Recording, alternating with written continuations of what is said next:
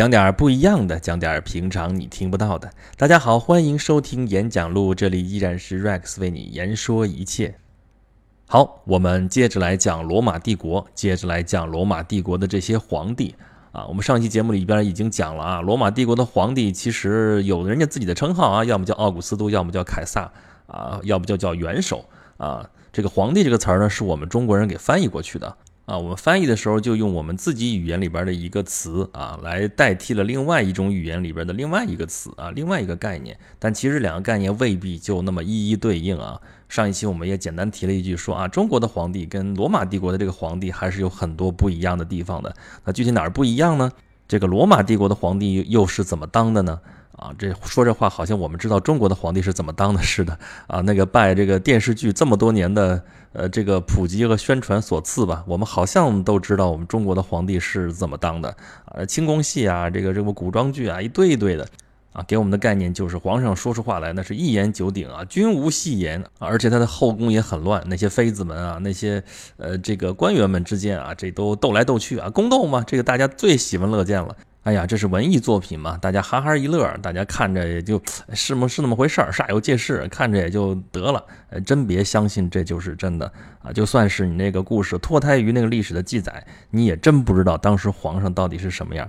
啊，那至于皇帝到底怎么当，那那我哪知道啊，对吧？这地方稍微插出来一句啊，就是你在网上各种各样的有那种问答平台上面，经常有这样的问题，说啊，作为一个什么什么样的人，呃，是什么样的体验啊？是一个什么什么样的一个职业啊？是什么什么样的体验啊？这种事儿，如果是。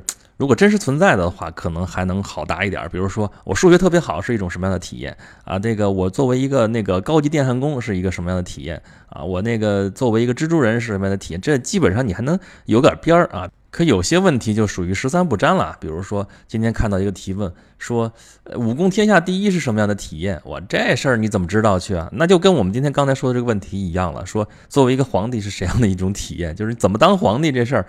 你没人能体验得了，告诉得了你啊！能当过、有过这种体验的人都死了啊！这让我想起来，那个戏剧里边有两种两大流派吧，一种就是所谓体验派啊，就是人家那样的体验派，你要演一个角色，你要体验这个角色呀，你要去揣摩他呀，你要去那个体验生活呀，你然后然后你才能演他，然后你才演他才能像他。另外一派就说你屁。想什么呢？你你怎么可能去体验另外一个人的那种生活？哪怕这个人是真实存在的，比方说你体验生活，你能体验产业工人的生活，你去跟他同吃同住啊，你你工作个几个月。都没问题，但是你几个月之完了完了之后，你不还是回过头来你要去演出吗？啊，你这种就算是你在那儿跟他那个什么工作呀、吃住啊、什么生活都一样，你坚持这么几个月下来，你但是因为你心里边你知道，你几个月之后你是要回来出来之后，你还是要去演出，你跟这个生活 totally 你还不相关的，那么你这种体验你还是一种虚假。更何况有很多东西你是根本没办法体验的，就像我刚才说的，你要怎么去体验是一个皇帝呀？哪怕你到故宫里边行，你那个按照历史记载，你在那儿住个几个月，然后我们所有的生活都根据那个什么起居住那个那个那个生活，然后让你去去体验帝王的生活，然后回来你去演皇帝，这事儿第一成本太高了吧？第二这事儿你出来之后，你毕竟还不是皇帝啊，你是给你造了一个皇帝，一个假的，哪怕你是楚门的世界啊，这。但是你出来之后，你知道你自己啊，几个月之后你是要上台演出，然后你并不是那个皇帝，跟你真真正正就是那个皇帝，你面临的问题，你那个怎么着，那是完全不一样的。因为你到最后最后那个根儿上，你并不是他啊，但是你还要假装你是他。这本身就是一种矛盾，一种虚假。那么，不如大大方方承认这就是假的。我演戏嘛，演戏演戏本来就是假的。那么，我照样去了解它，我去研究它。但是我是一个旁观者的角度，我永远就承认我是一个旁观者的角度。哪怕我去演它，那我也只是把它的那个里边东西我展现出来，我表现出来给你们看。那我用什么样的手段都可以，也不一定非得是扮演它，非得就是它，最后出来，这就是所谓的表现派。所以，按照这个来说的话，我们面对历史都不可能是体验派，对吧？也只能是通过一些啊书上的记载啊，什么考古的发现啊，一些啊什么别人给你讲啊，比如说我们演讲录这样的啊，比如说呃纪录片呀，什么电视剧啊，所有这些东西来旁敲侧击的去了解一些过去的时代或者说过去的人物，呃，仅此而已。所以都只能是表现派啊。啊，那我们接着来表现表现罗马帝国的皇帝，看看他们是怎么样的啊？看看跟中国的皇帝一样不一样啊？那么罗马帝国的这皇帝该怎么当呢？啊，咱先别说怎么当的事儿啊，您先能当得上再说吧，对吧？啊，咱们上次简单提了一句，说啊，罗马帝国这皇帝那可不是像中国这皇帝那么天经地义的，是那种啊父死子继、兄终弟及啊，这事儿从一开始就不是。而且整个罗马帝国的历史当中，真真正正是父死子继的，其实掰着指头都能数得出来啊。我就不具体说是谁了，因为那些名字都特长啊。大家可以发现，我在讲那个罗马这个事儿的时候，我们在讲历史的时候，尽量给大家避免就那种特别奇怪的名字啊。如果不是特别重要的名字，咱就不说了。因为这个太长了，而且那字儿用的都太奇怪啊，尤其是这种古罗马、古希腊的这种人名啊什么的。所以，那么有数的几个皇帝说啊，那个老爹死了之后，儿子能接着当皇帝，这种情况，呃，不是特别出名的一些皇帝，咱就不说了。反正你你就知道不是很多就行了。而且不光是说啊父死子继这种情况少，连直系亲属啊这种当接着能继位当皇帝的这种情况都少。啊，不是说他们那个精神觉悟有多高啊，不是说他们就跟中国一样啊，竟动不动就禅让。哎，我们也知道中国的禅让其实没几回是真事儿啊，不是说皇帝我真不想干了，然后让给你啊，这这其实你是权臣没办法了，你你已经做大了，我就承认继承事实，我就禅让给你了。但罗马就更少这种事情了啊，不是说他们真要把这权位，那谁不贪恋权力啊？是不是啊？那为啥不把权力传给儿子呢？实在是因为顾不上啊，有好多人都是说没来得及把位子往下传，然后就被干掉了。对，那个罗马帝国的这些皇帝很多都是不得善终啊啊！这事儿其实是一个恶性循环。你想想，你当皇帝不是说天经地义，你非得是前皇帝的儿子你才能当的话，那是不是好多人都有机会啊？那好多人都有机会，是不是好多人都会来试一试呢？啊，那所以这个政权可能就不那么稳定。那皇帝那就真不定哪天就被谁给弄掉了。那再有就是这皇帝可能就没有儿子，或者说他没有嫡生的儿子啊，不像中国，哪怕你是小老婆生的儿子，你可能地位低下，但是你前面嫡生的没儿子的时候怎么办呢？你你照样可以有继承权。那罗马这事儿就不成啊，那不成怎么办呢？啊，那就认个干儿子吧啊，也只好这样了，对不对？这事儿中国也有，其实。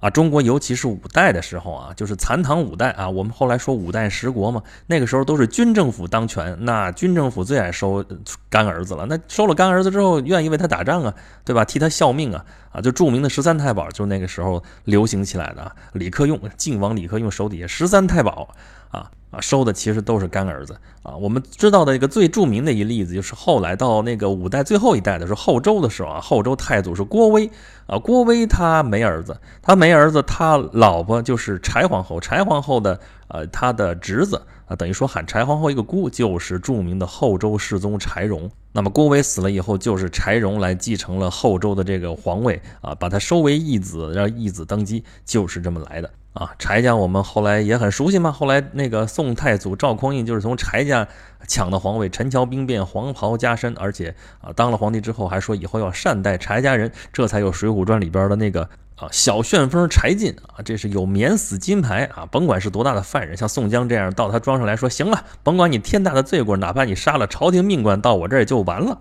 他有丹书铁券，是免死金牌。啊，这是那个宋朝皇帝善待柴家人啊，这个柴家就是郭威的义子柴荣这一条线上传下来的啊，也就是说，中国的皇帝也不是没有说把自己的养子立为皇帝的这样的先例啊。不过，这种让养子来继承皇位的这种情况，在中国如果是特例的话啊，在罗马其实司空见惯很多啊。这个罗马帝国刚开头的时候，我们前面说了，还不算罗马帝国的时候就。奥古斯都跟凯撒是什么关系呢？就是养父子的关系啊。但实际上他们本来什么关系呢？这个奥古斯都，也就是屋大维啊，他本身是凯撒的生孙。哎呦，我这事儿绕着圈儿的，就其实比他要低两辈儿的。但这一认儿子，好家伙，这一养子，呃，其实好像就变成就提了一辈儿。这事儿其实也蛮好玩的啊。不光是这个，还有可能后边后世的还有，要是要要不就是元首的外甥，要不就是元首的侄子。啊，要么是跟他老婆的前夫的儿子，哎呦我娘，这个绕啊啊，要不还有可能是孙子，就像刚才是奥古斯都这样的，要不就是元首的兄弟，哎呦，还有认兄弟当养子这事儿，这这本来是平辈儿的，结果还要降一辈儿啊。不过我估计这事儿吧，如果说认自己的兄弟当干爹就能当皇帝，这事儿估计有很多人都还是愿意干的啊。这些情况好歹还都是跟元首那个沾亲带故的啊。那还有情况就是跟元首一点血缘关系都没有，但元首就是看好你哦，然后就让你当他的养子了。这种情况。也有啊，比如说一个著名的例子就是元首哈德良。哎，你看我这开始提皇帝的名字了啊，我不能说咱们说了半天罗马，就是你就记住一个凯撒，一个奥古斯都，对不对啊？这个哈德良皇帝，我为什么提他呢？是因为他确实很有名。呃，有一个他干的一件最著名的事情就是他修了一条长城。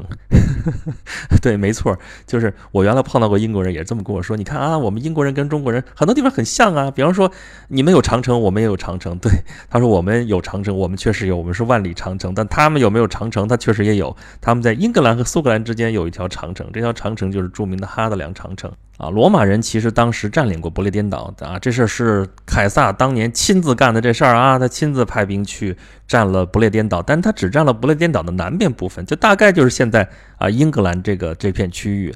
然后就把当地的土著，主要是凯尔特人啊，就赶到了那个山区里边去了，就是现在的苏格兰那地方。那苏格兰就是主要就是我们现在叫 Highland 嘛，就是所谓的呃那个高地啊，高地那地方全都是山，然后那里边有著名的尼斯湖，里边据说还有水怪。就你想那种那种荒郊野岭的那地方，那都罗马人都不稀得占。但是那那边野人进了那个山里边就好了，他老过来骚扰，然后不断的南下，经常是对南边这个这个罗马人统治区那个骚扰，那怎么办呢？那么定居民族的这种应对这种外来的这种这种骚扰的情况啊，都是一个办法，就是拿修一堵墙给它堵上。那这个著名的墙在英国就是著名的哈德良长城，就哈德良当皇帝的这个时候下令修建的啊，他就基本上就是确认了现在英格兰和苏格兰的这个国界啊。我们现在在看一个著名的美剧啊，《权力的游戏》The Game of Thrones。然后里边就是啊，原著小说是《冰与火之歌》嘛，里边也有一道长城，对吧？绝境长城全是用冰雪建的，特别特别高，就在北边。然后那个在那个北境和那个外边的那个野人生活区里边啊，修造了一座那种长城，一堆守夜人专门就在这儿守着这堵墙啊，防止北方的蛮族南下。哎，还有那个北方的叫那种啊异鬼吧南下啊，这个的灵感就是来源于这个哈德良长城。啊，这个故事里边那个 Westeros 大陆就是基本上是按照不列颠岛的这个形状啊、历史啊什么来为蓝本的啊。这里边也有七王国啊，英国历史上也有七王国时代啊啊。然后北边这个北境长城啊，也就是以这个哈德良长城为蓝本来这么设计的。啊，这地方扯远了，我们再扯回来，还是说这个哈德良就是下令修这个长城的这个哈德良皇帝啊，他当时就是收了一个养子叫安东尼庇护，这可跟他就没有任何的亲属关系，他就是他的宠臣，他的心腹爱将，这就是他的养子，然后最后就把君主的宝座给了他。当然，安东尼庇护最后也是投桃报李啊，就是他死了以后啊，就把他的哈德良的那个外甥叫马可奥利留。收为养子，然后就把这个军权又还给了哈德良他这个家族啊，所以这事儿也是挺有意思的一个轮回啊啊，总之吧，要想当这个罗马帝国的皇帝，首先你得是上任皇帝的养子啊啊，那是不是当上养子，这个这个当皇帝就是板上钉钉了呢？怎么可能？亲生儿子都不行，何况是养子？那养子反正不是亲的，我不喜欢你了，我随时换一个行不行？那怎么办？你好好表现吧。那那那，罗马是以军事立国，首先你在军队里边就得好好的表现，你得有军功啊，有军事能力，然后你在那个政治能力好好的历练，然后你有足够的威望之后，那皇帝才放心把这位子交给你，说是不是啊？比方说奥古斯都，他就有好几个养子啊，也有好几个养子，他就本来培养出来是想来做他的继承人的，但是前面啊好几个养子也是不争气，要不就是有别的原因吧，最后反正是试了好几个，最后才定。下来一个人就是提比略，才当了他的继承人啊。中间有哥们儿就特别不靠谱，我还是不说谁了啊。这名字特长，不好记，反正你也记不住，我我都没记住 啊。比方说他选过一个养子，本来是觉得那小伙子挺好呢，结果这小伙子脾气太大了，根本就没法带兵啊。然后呢，他有时间了，他就去钓鱼。哎，这爱好其实挺挺有意思的吧？但是不光钓鱼啊，他狂妄自大，不信神。他封过自己，就说他说我自己就是海神 Nipton 啊，Nipton 就是海王星，就是这个名字啊。咱们前边说过那个冥王星了吧，对吧？啊，海神罗马的海神的名字叫 Nipton，我们现在海王星就用这个名字。当然，我们知道希腊神话里边的海神是叫 Poseidon，，哈，这又插了一个小插曲儿。然后这哥们儿就自封自己是海神，你说他有多么狂妄自大？咱们前边说过了啊，官方神灵，这是神呐，那是不容亵渎的。那你这事儿就闹大了。然后呢，不光这儿，还骂他后妈。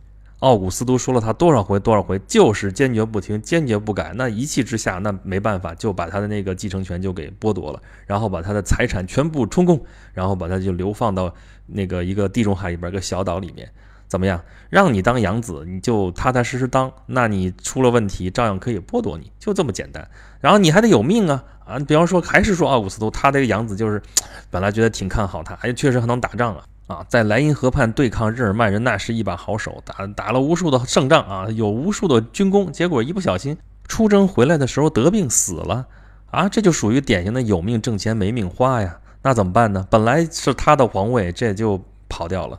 咱还是说这个奥古斯都前边已经说了两个养子啦，这有一个有一个坏的，有一个好的啊，坏的被流放了，好的已经死了。那最后当上皇帝这个提比略是不是就可以啊万事大吉了呢？没有，他竞争对手还有呢。这奥古斯都有多少养子啊，对不对？那剩下的几个怎么办呢？那提比略就想办法啊，那个勾结内廷，然后想办法把他竞争对手给弄死了呗。啊，这种宫斗的戏码咱们再熟悉不过了，中国历史上最不缺的就是这玩意儿。啊，所以想当上元首，也就是想当上皇帝的话啊，不光是要有那个过硬的素质，还得有心狠手辣啊，有些心眼儿，然后呢还得有运气啊。这运气最后一条那就更没谱了，对不对？就还说这个奥古斯都，他为啥最后选来选去让这个提比略来当他的继承人呢？啊，除了前边其他继承人的一些选择最后那个都落空了之外，啊，还有很重要的一条就是提比略不是个好人。你没听错啊，提比略不是个好人。啊，他不光不是个好人，还不是一般的一个坏蛋。你看看，我们刚才说了，他就不是把他两个竞争对手就给想办法弄死了吗？这就属于啊阴谋诡计嘛，啊又阴险又狭隘又狡猾无耻啊卑劣啊各种各样的坏词你往他身上拽肯定没错。哎，你还真没说错。但奥古斯都选的就是这样一个人，为什么呢？哎，他把这个提比略这么一个这样一个坏蛋选上来当皇帝之后，那他当了皇帝之后，他这么坏的一个人，不就更显出来他奥古斯都本人？啊，是一个多么多么伟光正的一个领袖了嘛，对吧？然后大家就会都会怀念他当政时候他的好啊，所以他就可以永垂不朽了。你说这种思维是不是很匪夷所思啊？你要没当过皇帝，你怎么能体会得了？怎么能够领会得了这种元首会有啊这种想法呢？所以说你要当皇帝是一种什么样的体验？我可以告诉你，咱作为普通人还真理解不了皇帝到底是怎么想的啊。那么你要不是皇帝的养子，那你有没有机会当上皇帝呢？啊，也不是说完全没可能，那就是更得靠运气了。这运气嘛，也不好说是好还是不好。但是你要撞上了，你也没辙。比方说有一个著名的例子啊，就是克劳迪啊，他可能不是特别著名，但他前面那个皇帝是太有名了。谁呀？卡里古拉啊，这个名字大家可能还是不是特别熟悉。但是有一部片子，我不知道大家看过没有，一个著名的禁片叫做《罗马帝国艳情史》啊，我中国的翻译啊。呃，你不要问我在什么地方看到，反正我就是看过了。里边讲的就是卡里古拉的这个历史，他是个暴君，他又乱伦啊，荒淫无耻，然后搞一些特别荒唐的事情，比如说把他的马封了一个什么多大多大的官儿，然后啊对待大臣有多么多么的严苛啊，然后搞一些特别荒唐的聚会啊，然后，嗯，好吧，这事儿如果大家有机会能看到这个片子的话，别怪我没提醒大家，这片子是口味确实有点太重了。好，就是这个罗马帝国历史上这个著名的暴君，最后大家对他是忍无可忍，无需再忍啊！众大臣卫队是群起而攻之，就把他给刺死了。啊，赐死了之后，群龙无首啊！啊，但那国也不可一日无君，那怎么办呢？啊，局局面已经是非常非常混乱了。那那贵族都人人自危，谁也不敢往前出来，那怎么办呢？啊，其中就有这个克劳迪，克劳迪是他的就是卡里古拉的叔叔。然后他听到这个消息，说的啊，侄子被谋杀了，怎么办呢？怎么办？就特别害怕，然后就躲起来了。他躲到阳台后面的那个窗帘后面去了。啊，他自己也没什么别的想法，说啊，侄子死了，是不是我可以趁机夺权啊什么的？没这想法啊。结果呢，是一个士兵发现他那个窗帘外面就露马脚了嘛，脚在外面，脚后跟就把他给拖出来，拖出来，他以为啊，不行啊，我要死了，怎么吓得面如土色，跪在士兵底下就是磕头求饶。然后这个士兵结果说什么呢？哎，他认出来，这不就是那皇帝的叔叔吗？哦，皇亲国戚，行，就你了。那就喊了一声啊，我们有新皇帝了，我们有新皇帝了，然后就抬到军营，这也基本上就是一个黄袍加身的故事。然后他这么一个幸运的倒霉蛋就当了皇帝，你说这事儿是不是太巧了，太惊险了，太刺激了？就是天上就算是能掉馅饼，你也得得能接得住才行，是不是？那要是这些条件都不具备呢？就是说你就不是皇帝的亲儿子，也不是养子啊，也没有那么好的运气，说天上掉馅饼，说皇帝落你头上，那你做梦都想还想当这个皇帝，那你该怎么办呢？那就只剩下一个办法了啊，打仗吧，抢吧。反正罗马帝国是一个军事帝国啊，这个凯撒起家也是靠打仗起来的啊，先是跑到高卢啊，远征高卢，高卢战记。啊，那个凯撒那个文学性也特别好啊，写的到现在还流传。在外省打仗打得特别好，就有了政治资本，然后回过来打内战，战胜了庞培，然后就获取了独裁的权利啊。凯撒遇刺之后，那奥古斯都就是屋大维啊，也是就战胜了安东尼之后啊，还有跟那个著名的那个埃及艳后啊克里奥佩特拉跟他们那个联军一块儿，也是获得了最后的胜利之后，他才能够啊后来成为呃罗马帝国事实上的缔造者。那后世这些能数得出来的这些有名的皇帝，都是能打仗的皇帝。像刚才说哈德良皇帝也是能打仗的啊。像君士坦丁大帝，那也是经过了血雨腥风啊，战胜了所有的竞争对手之后，他才能当得上皇帝啊。所以说说来道去，最后最后还是枪杆子里边出政权啊。好，所以今天的节目我们就说了说罗马的这个皇帝究竟怎么才能当得上？你怎么才能有这个资格啊？怎么通过什么样的路径才能够啊当得上这个罗马帝国里边一呼百应的这么一个角色啊？那么下一回我们接着讲讲这你当皇帝到底怎么个当法？啊，咱们有关罗马帝国的这些事儿呢，呃，这个可是就现在开始徐徐展开，现在可大家可以开始见点眉目了啊。咱们前面讲皇帝啊，后边再讲一些其他的一些事情，啊，肯定不是按照那个历史事件啊、教科书啊什么这样来讲啊，我们肯定是另外的一个角度啊。当然，您要是对这个题材不是那么感兴趣的话，也别着急，我们演讲录的那个之前的那个节目啊，就是那种啊，Rex，我想起来什么就讲什么那种模式，呃，还照样有效。啊，就是哪天可能我自己讲也讲烦了呢，然后觉得有什么东西想讲，可能中间见缝插针，我还会接着做啊。您要是有什么想听的内容的话呢，啊，也可以直接告诉我说啊，就是说点播啊，Rex，你给我讲讲这个吧啊，我觉得说，哎，这事儿我还真知道点儿，我就给大家捡有意思的讲一讲啊，短的可能一两期就讲完了，长的可能也跟这个罗马似的也开个专题，可长可短吧。啊，您要是有什么其他想说的话呢？啊，可以在您听到这个节目的平台上给我留言，我基本上都能看得到。或者请关注我的微信公众号“轩辕十四工作室”啊，您可以关注了之后啊，就可以收到除了这个节目之外，还有其他的一些推送啊，也可以在这里面给我直接吐槽啊，Rex 都是欢迎之至。好，今天的节目就到这里了，下期再见吧。